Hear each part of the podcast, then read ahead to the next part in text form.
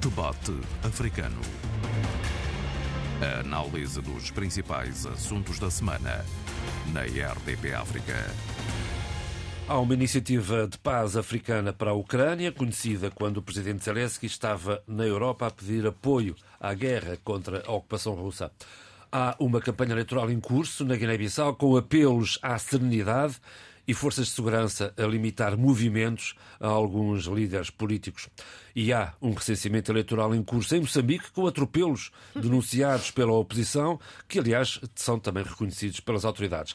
Este é o menu principal do debate africano desta semana, com Sheila Khan, Abílio Neto e Vitória Checa. Eu sou João Pereira da Silva. Vamos eh, começar pela reação do secretário-geral das Nações Unidas, eh, que apoiou publicamente a iniciativa de paz liderada pelo presidente sul-africano para o conflito na Ucrânia. Sheila, como vê esta iniciativa uh, de África? Bem, bom dia a todos, antes de mais. Uh, é claro que nós vemos esta, estas propostas e estas iniciativas como algo muito importante. Uh, nós temos vindo a debater uh, o posicionamento do continente africano e das várias uh, vozes africanas relativamente ao que se está a passar na Europa. Temos até recentrando, temos vindo a recentrar a nossa discussão sobre que temos de alargar efetivamente para pensar este conflito não só a partir de uma perspectiva ocidental e europeia, mas alargar também a outros interlocutores e logicamente, o continente africano tem aqui uh, uma palavra a dizer. O presidente em exercício da União Africana, Cyril Ramaphosa, uh, com, juntamente com outros países, o Senegal, a Zâmbia, entre outros, veio propor-se como uh, um interlocutor para apoiar, ajudar e uh, interpelar nesta, nesta iniciativa de resolução uh, do conflito Ucrânia-Rússia. Em primeiro lugar, três uh, momentos importantíssimos nisto. África, continente africano, já não é apenas um uh, receptor, é também um, um, um, um interlocutor ativo uh, no pensamento e na ação no que está a acontecer no mundo, e isso é importante dizê-lo. Mas também é importante dizer o seguinte: é também o continente africano a interpelar outras potências que tão, também foram, têm sido chamadas para esta uh, possibilidade de resolução. Estou a falar, por exemplo, dos Estados Unidos, mas também nomeadamente a China, que tem sido, uh, que está neste momento numa cimeira com países Uh, uh, asiáticos e aqui eu vou uh, utilizar para, a nosso, para o nosso debate um, um aspecto importante. A África do Sul tem também estado numa situação um pouco polémica, uh, porque sua, o seu apoio uh, à, União, à, Rússia, nomeadamente a polémica que os Estados Unidos não gostaram de todo nas operações militares na África do Sul, em que países não, não, não só europeus, mas outros países viram esta... Também deram um puxão de orelhas a Moçambique. também, também. uh, há aqui, logicamente, uma complicidade histórica que nós temos debatido com muito cuidado no nosso debate africano, mas é importante dizer, vou voltar ao que estava a dizer anteriormente e depois voltar a esta cimeira G7 que está a decorrer. Mas é importante dizer que esta, esta, esta proposta e esta ação africana conjunta é importante fazer do continente africano um interlocutor ativo, um interlocutor que tem uma visão do mundo e que quer propor essa visão do mundo para este conflito e, acima de tudo, uma alternativa para as alternativas que as, que as outras potências têm, têm dado, mas que não têm resultado na, eficazmente. Lógico, qual é a pergunta que devemos colocar? Que é vai haverá uma resolução efetiva e concreta? Não sabemos. Uh, o, o, como disse os Estados Unidos e não só olham para a África do Sul de uma forma muito um pouco, pouco simpática e é importante dizer, e há pouco eu estava ia referir isto e agora posso desenvolver melhor o meu argumento, o G7 que está a decorrer neste momento no Japão, em Hiroshima, não, a África do Sul não foi convidada para este G7, mas estão lá os BRICS, nomeadamente o Brasil, Lula da Silva, a Índia, a Indonésia. No mesmo momento irá decorrer uma cimeira organizada pela China, com outros países, não há nenhum país europeu, e portanto era interessante uh, realçar que há efetivamente esta proposta feita por Cyril Ramaphosa, há esta proposta feita pelo continente africano, mas ao mesmo tempo a África do Sul não é um país neste momento visto de, de, com, com bons olhos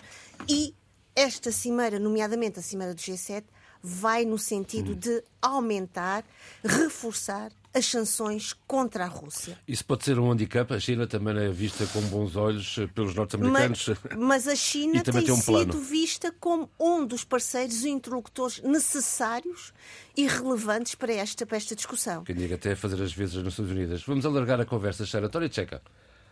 Sim, uh, estranhamente isto acontece, esta possibilidade acontece da inclusão da África, a África de certa maneira assumir a liderança, ter esse efeito de poder eh, mediar esta crise terrível, uh, com uma suspeita, um clima de suspeição à volta da própria África do Sul, que já tem o beneplácito uh, das Nações Unidas e de alguns países, poucos europeus, mas tem,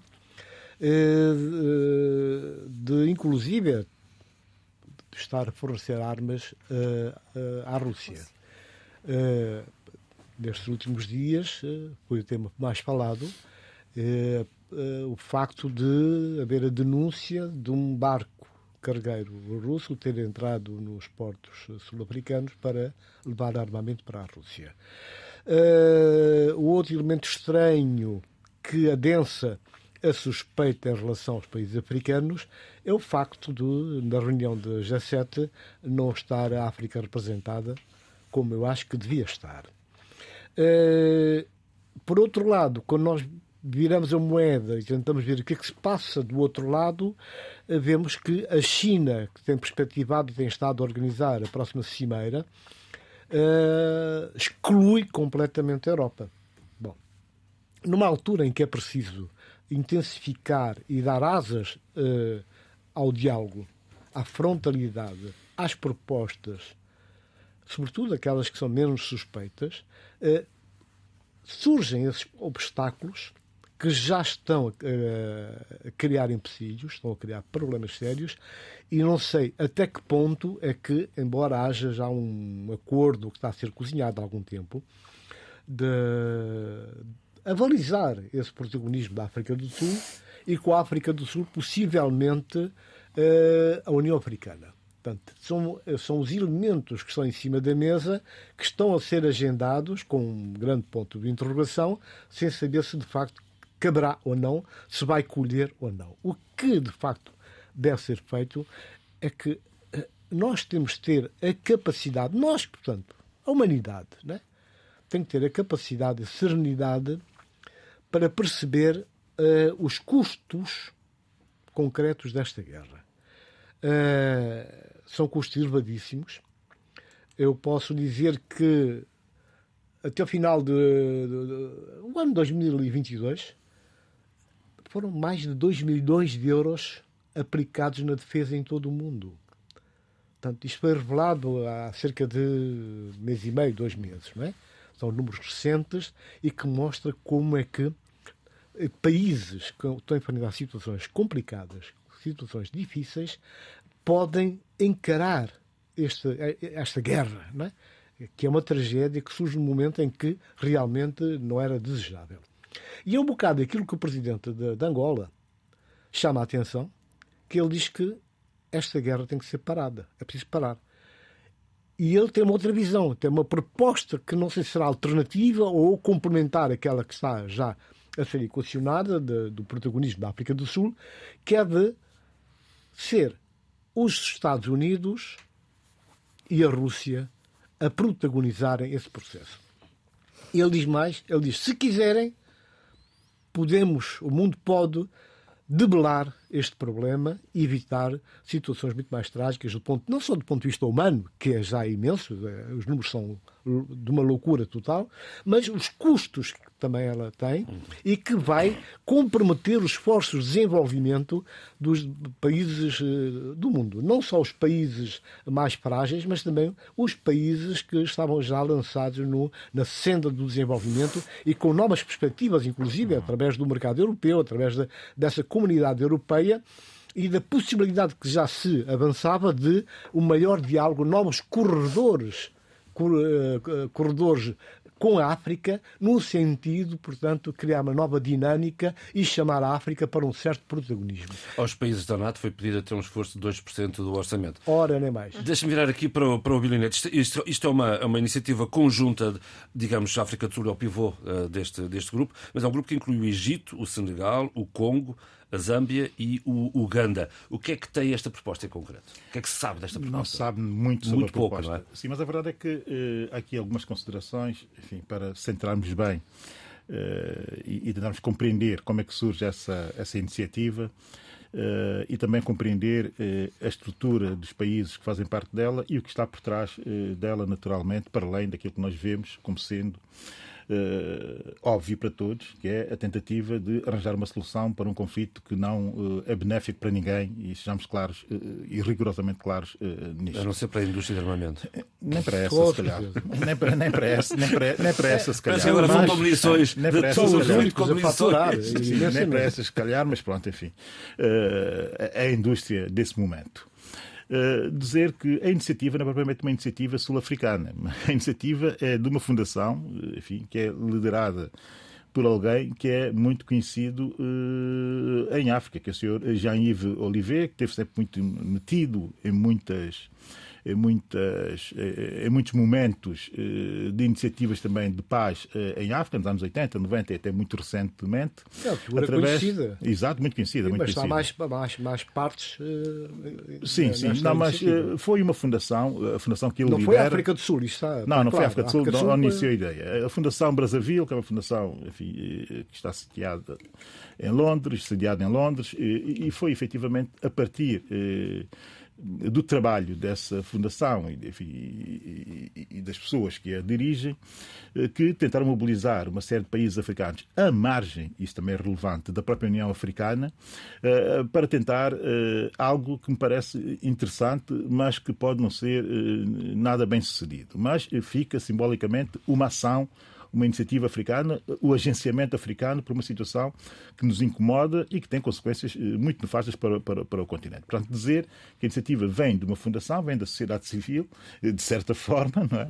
Eh, e depois sim faz, digamos que, a sua rota junto dos países e selecionam-se aqueles países muito uh, especificamente, porque estão todas as regiões uh, africanas uh, fundamentalmente representadas, no né? Sul até, até, até ao norte com, com, com, o Egito. É também interessante perceber que destes seis países, na última resolução da Assembleia Geral das Nações Unidas, foi uma sessão especial da Assembleia das Nações Unidas em finais de fevereiro, em que saiu uma resolução muito desagradável para a Rússia, sejamos claros, em que a palavra invasão aparece pela primeira vez e que, para além da palavra invasão aparecer pela primeira vez, eh, digamos que aparece também a possibilidade de, eh, da justiça internacional eh, fazer-se. É? E, e, grande parte dos países, uma grande maioria deles, enfim, 130 e tal países, votaram favoravelmente a essa, a essa, a essa resolução sendo que 40 e alguns países eh, voltar, eh, enfim, eh, não votaram ou simplesmente abstiveram-se e depois os restantes habituais, digamos que votaram contra oito países que são os habituais países que têm votado contra as resoluções que condenem a invasão Rússia à Ucrânia. Desses seis países africanos, por acaso quatro deles abstiveram-se e dois votaram e dois votaram a favor. A Zâmbia e o Egito votaram a favor, a África do Sul, Congo, Senegal e Uganda uh, abstiveram-se. Uh, e são esses países com esse Fazem perfil, parte deste grupo. Que fazem parte desse grupo e que já conseguiram uh, três factos importantes. O primeiro facto importante, conseguir nesta altura estar a negociar o momento da visita aos dois países, sendo que há aqui o segundo facto, que é o facto mais relevante, que é os dois presidentes dos países, tanto Putin como Zelensky, aceitam essa, essa, essa iniciativa de paz. Não como uma mediação, eh, e essa, e essa, essa subtileza da diplomacia é muito interessante, não como uma mediação, mas como uma iniciativa de paz vinda, vinda, vinda uh, de África. Não é? Aceitam. E, e terceiro, a bocado o Tony Checa fez aqui uma referência, uh, também que é importante nesse, nesse contexto, que é o facto de aparecerem países europeus, de certa forma, a apoiarem e a esforçarem-se por viabilizar uh, essa iniciativa. Mas o mais interessante ainda é que os próprios Estados Unidos também aparecem agora, ontem à noite, a viabilizar a iniciativa. Isso tem então, que começa ter... a ganhar peso e isso, forma. Sim, ganha peso e ganha forma e ganha o peso simbólico que é necessário. E que é necessário. Não vai haver nenhuma solução. Isto é, é a minha perspectiva e é a minha opinião neste momento. Ainda não é o momento de uma mediação com peso para terminar a guerra. Mas fica Uh, assinalado esse momento africano e que é um momento, uh, um momento uh, relevante. Para terminar, dizer também o seguinte: eu gostaria, por exemplo, que em vez da África do Sul que estivesse Angola. Era aí que eu queria chegar essa... para Era o desafio que colocar à cheia. É a representação da CDC. Eu acho que os, quem criou ou quem concebeu essa iniciativa Sim. deveria ter tido a perspicácia e também compreender a subtileza diplomática eh, de retirar a África do Sul eh, desta equação. Porque no último congresso do ANC, em dezembro, eh, digamos que o documento oficial que sai do último congresso é um documento a ANC, a ANC ainda enquanto movimento de, de guerrilha, né? provavelmente um, um, um, documento de um partido que sustenta um governo e um governo que é um governo de uma nação importantíssima em África. Mas também é verdade é que essa, essa, esse documento do, do, do, do, Congresso do ANC é um documento de um partido, não é um documento de um, de um país. É preciso distinguir as duas coisas. Mas a verdade é que o documento caiu muito mal porque acusa os Estados Unidos da iniciativa da guerra, que é uma coisa, que é uma coisa enfim, questionável, muito mas bem. que não caiu bem junto dos americanos. Portanto, eu defenderia que no lugar no lugar uh, da África do Sul que estivesse Angola, porque o presidente João Lourenço tem tido Eu intervenções muito, muito acutilantes e muito perspicazes uh, relativamente a essa, a essa guerra. E mais, e tem intervenções que têm sido muito ouvidas em grande parte do mundo e têm sido debatidas e discutidas. Eu queria justamente ouvir a sua opinião, eu, eu, como eu, é que fica Angola no meio deste mosaico. Eu, primeiro quero dizer que vou, uh, acolho e abraço uh, uh, as reflexões últimas do, do, do Abílio. Eu concordo totalmente que, ao invés de África do Sul, teria sido Angola, porque eu acho que João Lourenço tem tido efetivamente bo apresentado bons argumentos e não nos esquecermos que foi ele que disse não podemos estar mais de mão estendida. Nós temos que ser um interlocutor, e até foi ele que uh, quis uh, repisar a ideia nos vários momentos em que é preciso a União Africana ser um parceiro, e um parceiro de escuta e um parceiro de, de consultoria da, do, G, do G7 e não só, alargado uh, aos outros uh, G muitos. G20. G20, obrigada, Abílio. E portanto, eu concordo porque ele tem tido realmente uma visão. Uh, e há pouco o Tony Checa dizia uh, uh, as alterações que isto iria, iria eu penso que, que, o Tony Checa disse iria provocar, elas já estão a provocar. Porque esta guerra, esta invasão, uh, não é uma invasão do, da Europa na Europa, é uma invasão que tem tido um, um, um, um eco global e acho que uh, uh, João Lourenço tem tido uma, uma percepção muito clara, extremamente sólida e minuciosa de como se poderia fazer isto. E faz isto, como ele diz, não nós estamos aqui, o continente africano, de mão estendida, mas sim o continente africano, com a sua experiência histórica, e é preciso dizê-lo, porque nós também tivemos esta. fomos invadidos, nós também sabemos o que é travar lutas e conquistar vitórias e também perder. E, portanto, nós temos esta percepção e esta clarividência histórica e podemos trazer para, para estas duas, uh, dois, dois países que estão a envolver também a, a história na história, e é preciso dizê-lo. Há aqui pequenas histórias dentro de uma história maior que estão a ser recentradas, que estão a ser uh, uh, revistas do ponto de vista uhum. do presente e, portanto, João Lourenço tem tido efetivamente uma percepção muito clara. E tem tido uma percepção clara se compararmos com a posição da África do Sul, e é verdade aquilo que o Abilo disse, e a posição da África do Sul ultimamente não tem sido a mais simpática, a mais acolhedora e tem sido uma posição muito a partir da complicidade histórica que a África do Sul tem com a antiga uh, União Soviética, tem tido todo este posicionamento atual. E, portanto, concordo plenamente com esta visão e esta opinião de, de, do Abílio Neto e não nos esquecemos que João Lourenço tem sido o chamado campeão da paz relativamente a outras questões e outros conflitos também, também, é verdade. Essa, essa não estou, da paz faz outra, não estou a inventar. Aquela, faz lembrar aquela do arquiteto da paz. Não estou não caiu, a inventar. Não, não, caiu muito bem eu sei, Angola. Eu sei, claro, passado, mas, mas, é preciso também dizer isto. As, nós, João Lourenço, não existe só em Angola ah, claro, e nós claro, temos visto sim. isso de uma forma absolutamente evidente Doutora Checa, a fechar aqui este oceano. Importa reconhecer que João Lourenço tem saído do, tem, do seu tem território. Um certo prestígio como mediador, uma espécie de um mediador modelo, dos problemas ali da sub-região. Nos Grandes Lagos está a correr bem. Os Grandes Lagos está a correr melhor do que se pensava. Portanto, isto é um ganho do João Lourenço, é um ganho para Angola. Agora, temos que ver o que é que pensa João Lourenço. O João Lourenço falou. O João Lourenço, eh, numa altura em que há esses rumores sobre a África do Sul estar a fornecer armas à, à Rússia, ele, ele aparece em cena e diz que ele gostaria que as coisas estivessem centradas entre os Estados Unidos e, e, a, Rússia. e a Rússia. Mas com a China, China. também Exatamente. a ser incluída Exatamente. como uma, uma, terceira pedra na, nessa, na, nesse jogo, na edificação, da construção de um ambiente pró-paz. Porque neste momento não interessa muito voltar à discussão de quem é a culpa, quem começou, quem provocou, quem não provocou, quem está isento. Neste momento, a palavra tem que ser construção da paz, do diálogo. O diálogo é a coisa mais importante que deve acontecer. E é nessa linha que o presidente da Angola vai, ele auto-se exclui, portanto, dá a entender que não está nessa como quem diz, já tenho o que me chega, que é os problemas que ele tem ali nos Grandes Lagos, e que é um problema e de Angola.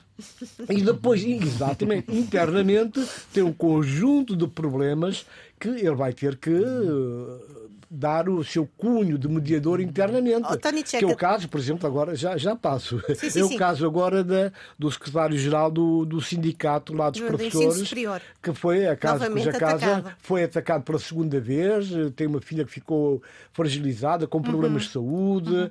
e não há forma de chegar a um acordo, de haver um entendimento no sentido dessa eh, eh, essa greve ser suspensa, no sentido de haver um diálogo franco aberto e que crie as condições para que, na verdade, a vida académica possa funcionar. Isso realmente é um problema que existe e será por esses problemas internos que João Lourenço se esquiva discretamente e passa a bola a outros. E isso é bom, é bom que nós tenhamos essa capacidade de reconhecer as nossas limitações, não por falta de capacidade, não por falta de argumentos ou, ou habilidade negocial, mas porque há problemas dentro de casa que têm que ser resolvidos. Há que saber ler os sinais. Saber ler os sinais e ter a capacidade de os interpretar e aplicar tanto internamente como no Se estivessem de acordo, avançávamos. Eu, eu, eu, posso só dar 30 segundos. 30 segundos, Sara, para passarmos, faz favor. Eu queria só pegar na, na, no, aqui nesta, sim, nesta expressão tem, do. Tem, tem outra direção. Nesta, nesta expressão do Tony Checa, a habilidade. E que eu acho que o João Lourenço tem tido uma habilidade uh, muito interessante e muito rica para falar dos assuntos externos ao seu país, mas muitas vezes não tem claro, essa habilidade está. e essa argúcia uhum. e, acima de tudo, uma percepção terrena e cotidiana do que se está a passar. Porque na última entrevista que ele dá em Londres, na, na altura da coroação do Carlos III, Uh, quando o jornalista toca a questão da corrupção, uh, dá a entender que, e isto lembra-me um bocado daquela expressão que o Abel dizia, o meu país e o país dos outros, ele parece que tem duas Angolas dentro é dele, é que é a minha Angola e a Angola dos outros. E essa Angola dos outros, ele parece que descalça esse sapato e não consegue avaliar e não consegue ir a fundo. Ou melhor, ele nem sequer conseguiu responder à questão da corrupção em Angola. Uh, arranjou um argumento em que uh, comparou o presente com o passado do seu antecessor. E eu acho que ele esteve muito mal aí. mesmo muito mal. Mas há uma coisa muito mal. Mas há uma, mas há uma, sim, e fez, e, fez, e fez, enfim, com uma nota curta. Uh, há uma coisa que, que eu tenho estado a gostar e muito das diplomacias africanas, de uma forma geral um, sente-se essa necessidade de fugir só exclusivamente uh, aquilo que está mais ou menos a ser imposto por uma certa, digamos que, intelectualidade africana, enfim, no sentido de nós uh, criarmos um discurso uh, diplomático a partir deste momento, ou, ou para a política externa a partir deste momento, muito centrada quase que exclusivamente na ideia dos interesses. Eh, temos que defender os nossos interesses. E, e, quando se fala dos nossos interesses, são interesses naturalmente soberanos, são interesses regionais, são também interesses eh, civilizacionais em menor eh, escala e são interesses, sobretudo, económicos. E, e parece-me que isto é um pouco limitativo eh, se nós quisermos fazer essa abordagem. Por exemplo, entregar digamos que a liderança dessa, dessa iniciativa a Cyril Ramaphosa tem exatamente esse handicap. Porque ele, a primeira uh, intervenção que faz em defesa dessa iniciativa é exatamente tendo como argumento a ideia dos interesses. Uh, que é a ideia de que a inflação está a atingir muito fortemente os nossos países, e é, é factual, e ninguém tem dúvidas relativamente a isso. Sobretudo do lado da alimentação e do lado também das energias, factual e factualíssimo. Mas é preciso propor mais do que isso. Ou seja, acima disso tem que haver princípios eh, que têm que ser eh, reivindicados pelo, pelo, pelo, pelo, pelo interlocutor africano, pelo agente é africano nesta altura. E quem é esse Agora, não podemos entrar.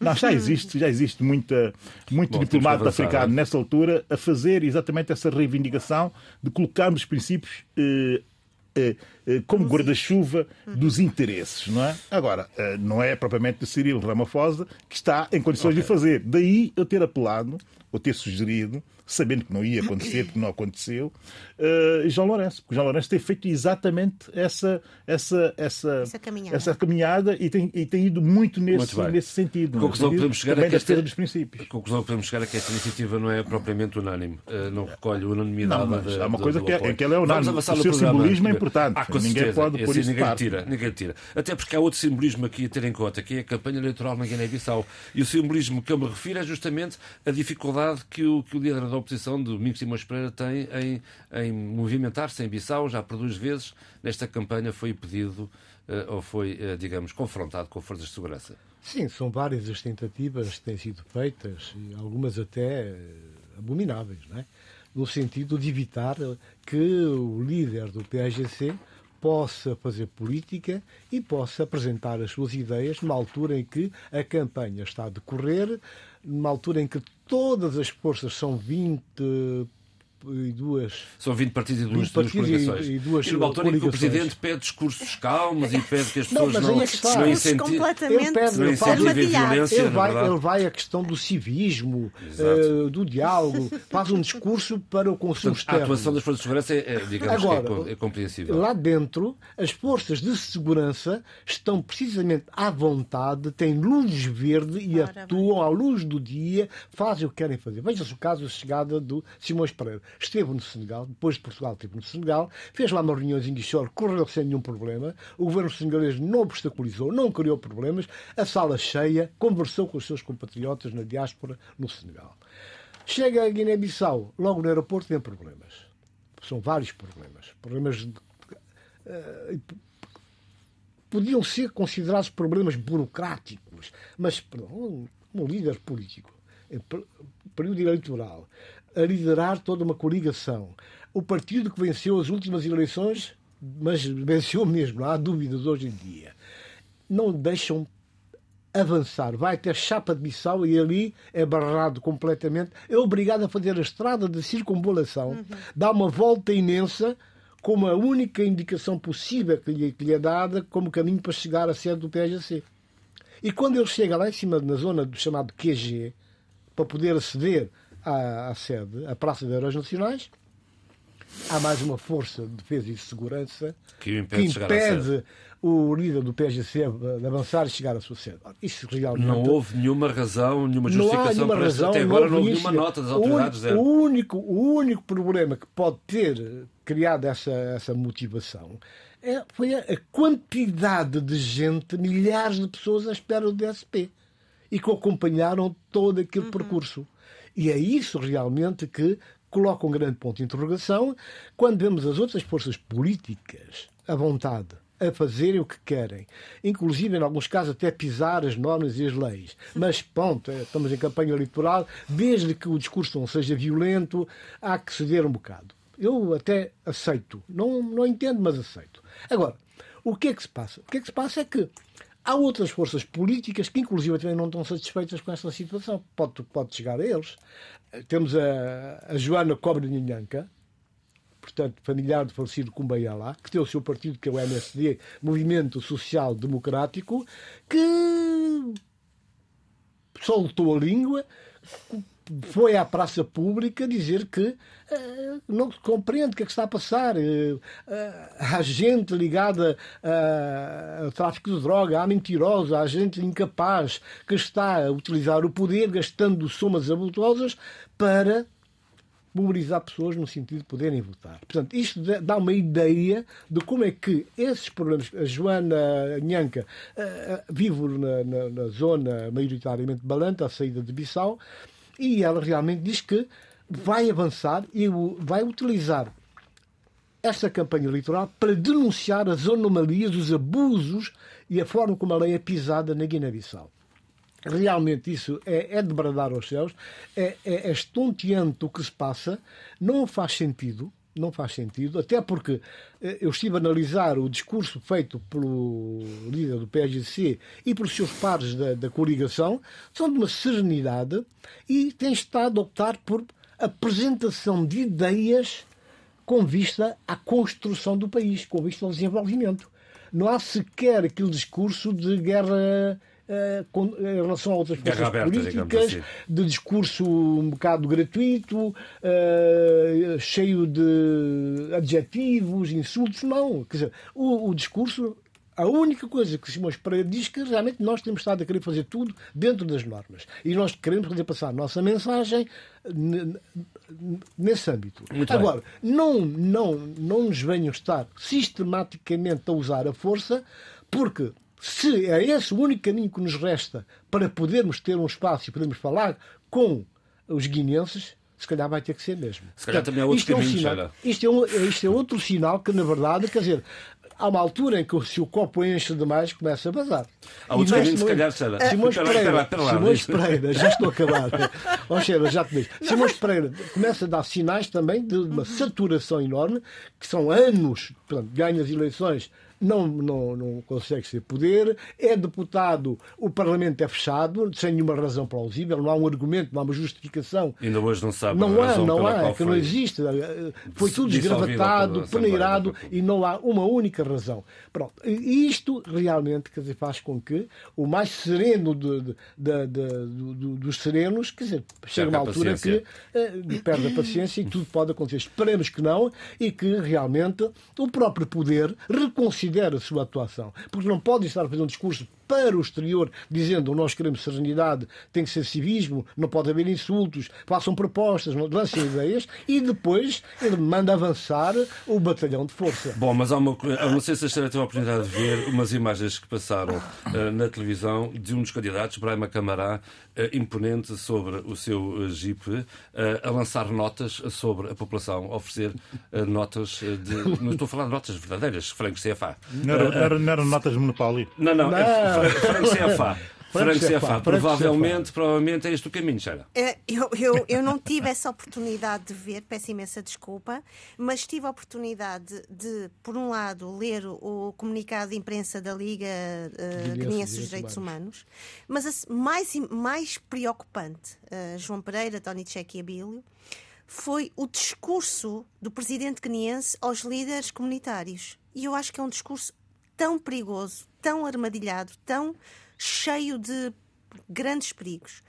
Por um lado, ele vem no sentido de denunciar e de, de dizer que, que, não pode aceitar este tipo de ações uh, que, que, se viram uh, na rua, Ações essas que a Liga Guineense dos Direitos Humanos diz, diz, e bem, como deploráveis, antidemocráticas e antirrepublicanas, mas a seguir e que, ele, e que o presidente guineense fala de, de infantilidade política. Eu gostei muito de ver esta expressão na boca deste senhor, uh, de infantilidade política.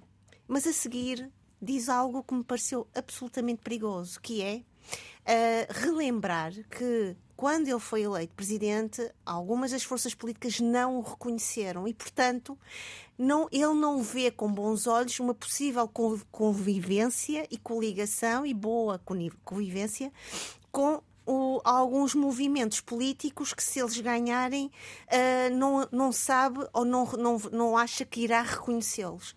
Isto é um discurso absolutamente perigoso para quem está a ouvir no momento da campanha eleitoral. Uh, mas também gostei muito, de, de, achei interessante uh, quando ele diz que podem usar a imagem dele para qualquer tipo de cartaz de todos os políticos. Uh, ele não tem nenhuma razoabilidade política, não tem nenhuma percepção do momento em que estamos a viver, principalmente na Guiné-Bissau. E, acima de tudo, eu acho que ele não tem nenhum respeito pela democracia do seu país. Uh, porque quem olhar e quem analisar a fundo o discurso que ele faz uh, aos líderes é um discurso de, uh, de separação, de exclusão logicamente muito uh, mascarado e muito maquilhado com esta ideia de uh, recusa este tipo de ações, eu não quero que haja violência. Não, ele está exatamente a fazer o mesmo, a fazer ao contrário. Ele está a, a, a, instigar uma espécie de uma violência simbólica e uma espécie de uma violência subtil e que depois ele irá certamente arranjar argumentos a dizer eu disse, eu disse e vocês ouviram que eu não queria violência e ela aconteceu e eu não tenho culpa. E portanto uh, apresento aqui, uh, lavo daqui as minhas culpas. E, portanto, acho que deveríamos efetivamente trazer para, esse, para, o nosso debate, e não só para, o nosso debate, o discurso do, do presidente queniense que me parece uh, escorregadio, Sim, porque é absolutamente um antidemocrático. Sim, um tema a acompanhar, efetivamente, muito do fé de ver da campanha tem passado rigorosamente ao lado. Eu tenho estado a tentar centrar-me uh, naquilo que os partidos têm para dizer, naquilo que os líderes têm para dizer, e estou ainda à espera dos programas dos partidos para ler. Isso é uma obsessão minha, enfim, quem conhece o debate africano sabe que eu sou muito exigente relativamente a isso.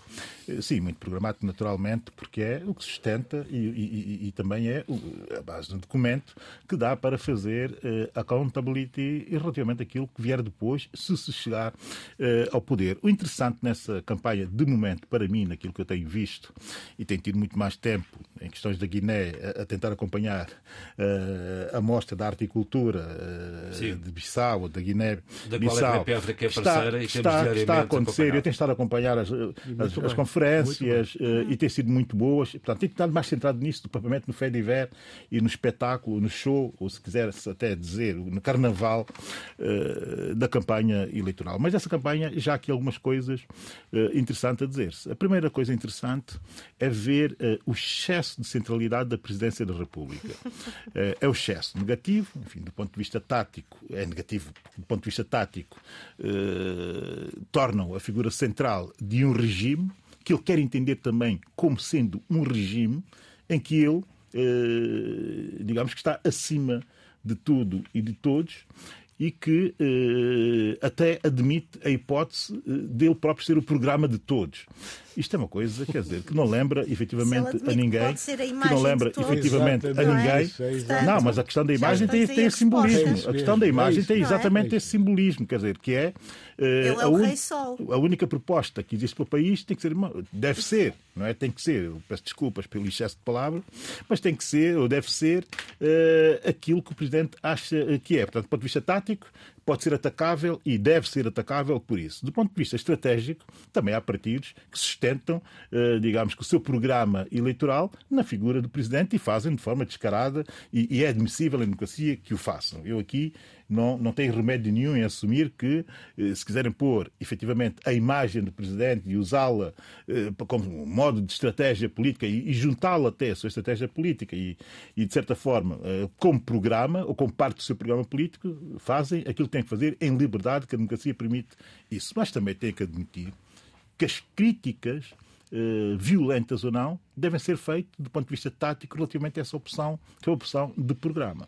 Uh, portanto, não tem que haver aqui discussão a propósito disso. E depois também uh, dizer que há uma coisa que me está a incomodar bastante na, na, na, nos, no pouco eu fui ouvindo dos diversos partidos a dizer toda a gente começa, ou quase toda a gente começa, ou em determinado momento empolga-se e diz essa frase, ou, uma, ou essas duas frases, ou têm, têm sido muito ditas e muito repetidas.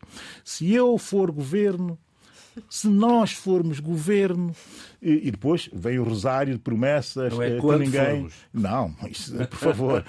vem o rosário de promessas naturalmente impossíveis de cumprir. Enfim, que se compreende no contexto de campanha, mas também eh, dá uma nota de quase que desresponsabilização por aquilo que se diz que a mim eh, choca-me. Isto fez-me lembrar uma canção hip hop, de um grupo hip hop, Far Side, que eu gosto muito, uhum. que era um grupo de hip hop alternativo dos anos 90, uh, eh, que tinha uma canção que era e se eu fosse presidente? Depois ele faz um rosário de se fosse presidente o que é que faria e tal, e não sei quantos. Se fosse presidente, mandava uh, que o McDonald's uh, fosse expulso de todas as cidades americanas. Ele vai dizendo coisas, não é? O rapper. E, e, mas a verdade, o interessante dessa canção é que começa assim. Bam! Quem é o presidente? Ou seja, o vice-presidente. Bem, isso é interessante, eh, até no caso da Guiné, e eu estou aqui a tentar criar algo de semiótico eh, para tentar dar algum interesse aquilo que eu vi, mas uh, a campanha está muito pobre e eu estou à espera dos programas tá de partido. Só correu uma semana, não, vamos, vamos avançar. Tony Secta, muito breve. Eu muito, só, muito, muito. Temos só uma semana de campanha, faltam é mais duas. Com certeza. Não, é só para dizer, portanto, o papel que a sociedade civil vem desenvolvendo no sentido de uh, serenar os ânimos e tentar uh, influenciar para que não hajam desmandos. Uh, não só a Liga, não só a sociedade civil organizada, que já é tradicionalmente conhecida, mas o próprio sindicato de jornalistas teve a preocupação de fazer um comunicado um grande comunicado alertando para os perigos da violência verbal, de uma linguagem agressiva, linguagem de ódio, uh, belicista, tudo isso são coisas que condenam, ao mesmo tempo que diz que uh, o sindicato, perante a, a magreza dos meios que os jornalistas dispõem, dispõem eh, fez um pedido, inclusive, à, à, comunidade internacional e até o momento não tiveram qualquer tipo de ajuda e limita muito essa ação que se quer independente da parte da comunicação social dos, dos... As eleições na Guiné-Bissau são no dia 4 de junho. Em Moçambique, as distritais são em 2024. Está a ser feito um recenseamento de raiz. Temos três minutos, Sheila Cano, para tratar deste assunto. Uh, eu vou ser muito breve, mas eu, isto tem, tem assumido um debates interessantíssimos em Moçambique. Um, Filipe veio uh, pronunciar-se relativamente uh, ao que se está a passar em Moçambique no âmbito do recenseamento eleitoral, dizendo há mentiras e simulações que mancham a imagem do nosso país em relatórios internacionais. Eu achei isto fabuloso. Achei maravilhoso, porque oh, hoje de manhã, muito cedo, ouço uh, o telejornal de ontem e o que é que eu ouço? O, o, o, o diretor uh, do, do STAI, uh, do, do, do, Secretariado uh, Técnico, técnico da, da Administrativo eleitoral. eleitoral da Beira, é suspenso pela Comissão Nacional de Eleições. Porquê? Demos essa notícia ontem também aqui na Porquê? Porque, e bem, há pouco estávamos a falar dos caminhos da cidadania e da democracia porque o MDM, o Movimento Democrático para Moçambique, fez uma denúncia-crime à Procuradoria-Geral da República e, e isto foi muito interessante para mim porque descobriram que havia um grupo fechado no WhatsApp Exatamente. cuja ideia era manipular e obstruir toda a possibilidade de uh, outras uh, pessoas que, que fossem recensear-se e recenseamento que pudesse afetar os não votos para a Frelimo. Eu acho isto absolutamente incrível. no momento em que o Presidente da República, é preciso dizer, o Presidente da República uh, diz que esta situação de mentiras e, e, simulações relativamente ao processo de recenseamento eleitoral não deve ser feito. É preciso ter calma e pudor e alguma, algum cuidado. E hoje ontem, neste caso, uh, a Comissão Nacional de Eleições, que muitas vezes tem sido muito criticada, uh, decide suspender este diretor, não só o diretor distrital do STAI, mas também os seus supervisores, para além de outras anomalias, outros uh, atos ilícitos que a própria, não só o MDM, mas também a Renamo têm vindo a denunciar. a denunciar. Eu penso que, e é muito interessante, porque esta situação, este argumento de, de eleições, eleições e não há eleições, para situações como uh, haverá, haveria um campeonato de esportes de, de, no âmbito da União Africana que poderia ter sido em Moçambique, já não vai haver, e Moçambique usa uh, um, o argumento de, das eleições, uh, das eleições.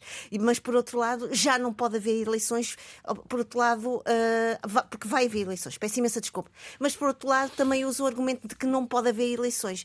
Eu acho que deveria e deveríamos aqui uh, ter um pouco de alguma uh, ponderação. Bom senso. E algum, obrigada, eu ia dizer razoabilidade, tu utilizaste o outro sinónimo de bom senso em saber, primeiro, como, como chefe de Estado, como presidente de um país enormíssimo, ter o cuidado de, de, uma, de uma maior clarividência sobre o que se está a acontecer, porque a própria Comissão Nacional das Eleições tem vindo a detectar estas anomalias, tem vindo a denunciar e a mapear estes atos ilícitos. Portanto, como é que nós legitimamos o discurso, o pronunciamento ao público de um presidente quando ele diz, por favor, deixem-se de mentiras e simulações, porque depois isto vai aparecer nos relatórios internacionais. Uh, Parece-me a mim que uh, teríamos efetivamente de ter muito cuidado naquilo que dizemos e veremos o que vai acontecer nos próximos tempos, porque eu acho que não vai, não vai ficar por aqui toda esta, esta narrativa. Mais uma vez, e eu vou frisar aqui o meu posicionamento, era muito interessante debatermos o papel, a influência dos, das redes sociais para estas situações. Este foi um caso inédito, porque nós nunca ouvimos falar aqui de uma situação de um grupo fechado no WhatsApp que é denunciado, porque se ele não tivesse sido denunciado, certamente esta situação não teria ocorrido.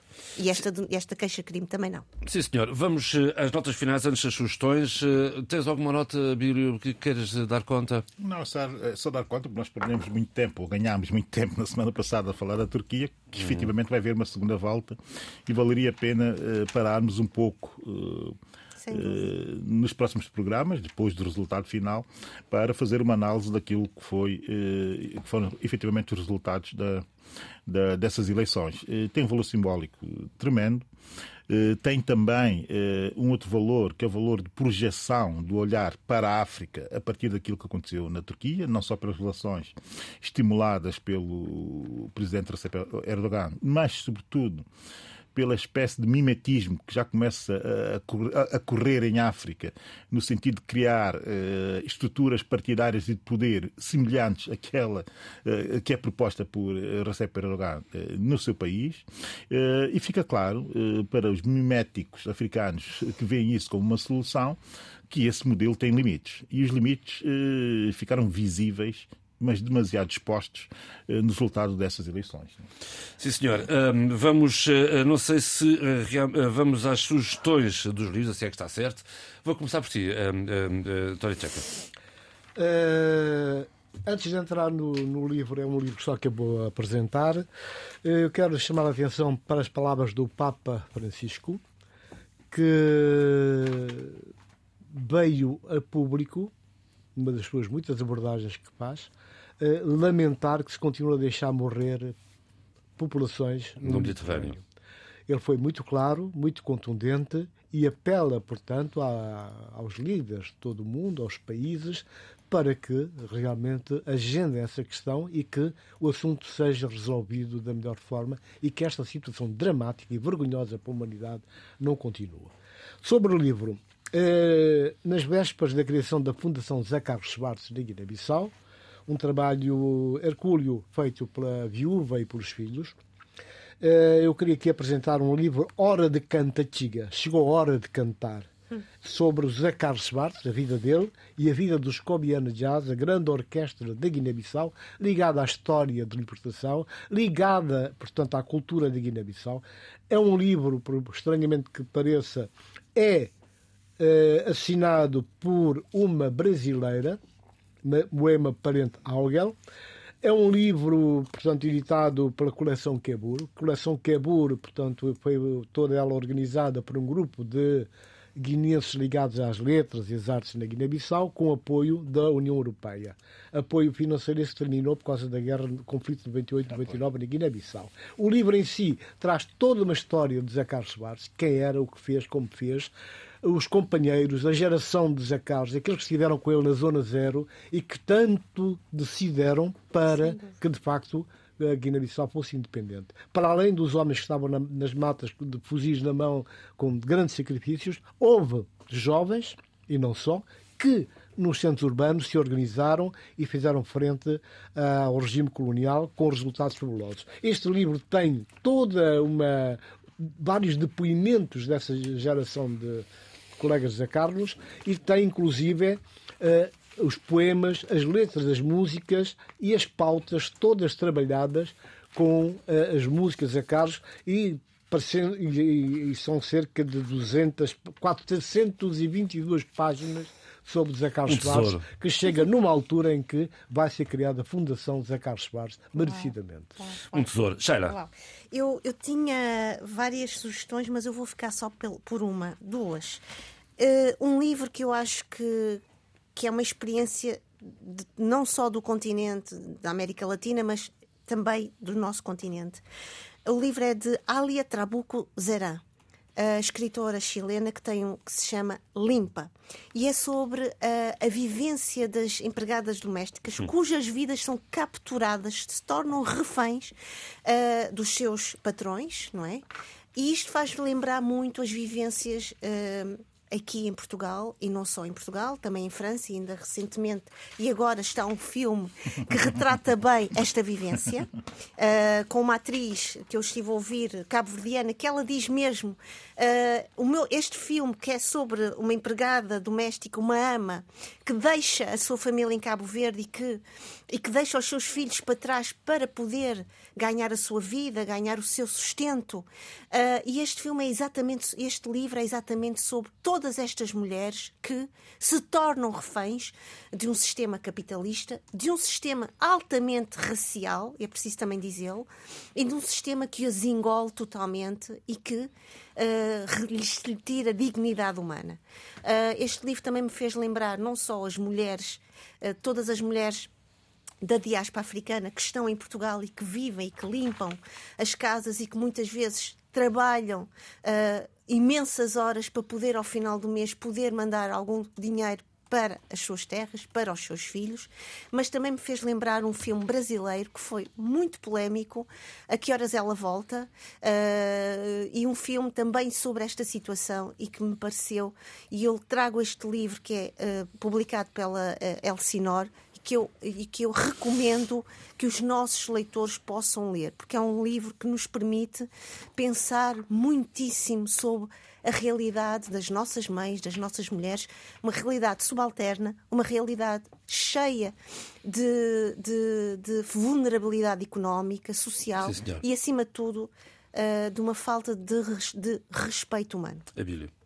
Uh, eu Força, eu, eu, só quero aplaudir eh, esta proposta da Sheila e dizer que, pronto, a Sheila deu o exemplo de casos dos países europeus, mas podemos levar estes casos, estes exemplos para a África, claro, claro, eh, podemos claro. levar para a América mas eu Latina. Falei da diáspora africana. Exatamente, que conheço bem, mas não só na diáspora, mesmo nos nossos países, há casos desses abundantemente. Os países da América Latina que eu conheço a maior parte, é a mesma, a mesma tragédia, uma situação horrível e vergonhosa. Fica Bem, tempo, eu aqui também tinha que dar nota para acrescentar a tudo que a Sheila disse, enfim, que foi fabuloso, do magnífico filme da Cátia Aragão, eh, Minaquiá, eh, que também expõe a mesma realidade em São Tomé e Príncipe, Exatamente. fora do contexto capitalista a norte, não é? Enfim, nos nossos contextos essa questão eh, é uma questão candente e preocupante e também eh, reflexiva, o do, o do merecimento reflexivo.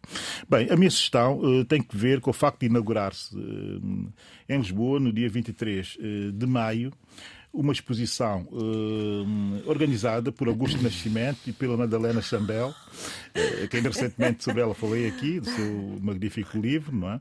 Eh, e também, de certa forma, pela plataforma Cafuca.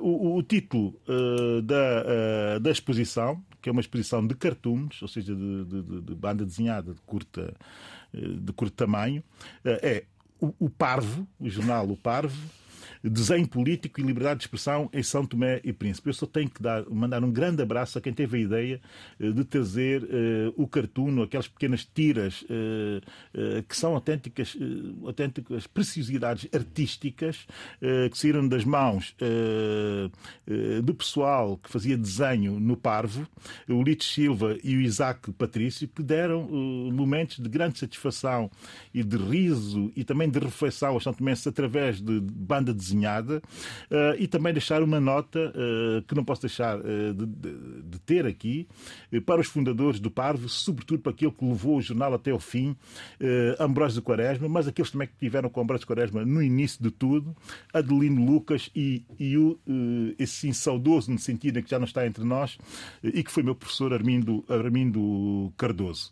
Portanto, quem teve essa brilhante ideia de trazer cartoon como obra de arte, eu só posso dar um grande abraço e dar uns parabéns a, a- toda essa malta. E assim se fez o debate africano esta semana. Eu recordo que para a semana que vem temos um programa especial com emissão em, em direto. Esta semana o programa teve o apoio técnico de João Carrasco, apoio à produção de Paula Seixas Nunes. Outra recordação, no próximo domingo há eleições eh, na, eh, em Timor-Leste. Vamos ficar atentos ao que se passa do outro lado do mundo. Fique bem. Debate africano. A análise dos principais assuntos da semana na RDP África.